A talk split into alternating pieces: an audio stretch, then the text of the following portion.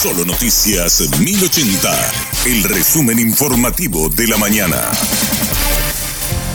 Hola, soy Susana Arevalo y te traigo el resumen informativo de la mañana. El Senado trata hoy el proyecto de ley que criminaliza los cierres de ruta por manifestaciones. El bloque cartista intentó postergar el tratamiento del conocido como Proyecto Riera, pero no reunieron los votos para ello. El presidente de la Cámara, Óscar Salomón, afirmó que la tendencia es rechazar el proyecto de ley. Voy a votar por el rechazo del proyecto. Es lo más probable que vaya al archivo del proyecto.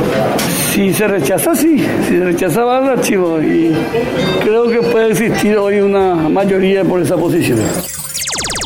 Encontraron el vehículo de la joven docente desaparecida en Concepción. El automóvil está en el patio de una vivienda en la localidad de Huillaú. Dentro de la casa también se encontraron documentos de un hombre identificado como Hilario Galloso, que tiene antecedentes por violencia familiar. La fiscal Silvia González dio detalles sobre la vivienda, que son pistas analizadas por los investigadores. Es una vivienda que ahora mismo, ya en el momento que nosotros llegamos, la vivienda estaba eh, desocupada. Aparentemente vivía una persona a él y incluso había, había provistas, víveres, había restos de comida que aparentemente es del día de ayer.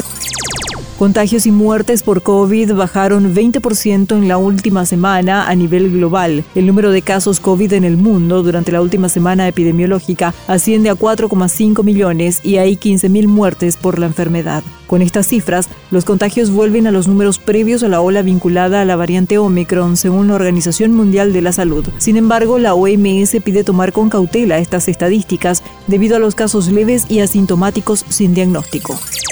La Dirección de Meteorología anuncia el ingreso de un frente frío al país en el transcurso de la jornada. Se espera que el ingreso sea por el sur de la región oriental y se establecerá sobre el territorio nacional durante el día viernes. Esto ocasionará vientos predominantes del sur y lluvias dispersas. El sábado se presentará relativamente estable debido a un leve retroceso del frente frío, pero este cobrará fuerza nuevamente el domingo con lluvias y ocasionales tormentas eléctricas hacia el final del día. Esta condición persistirá durante el lunes con leve descenso de la temperatura.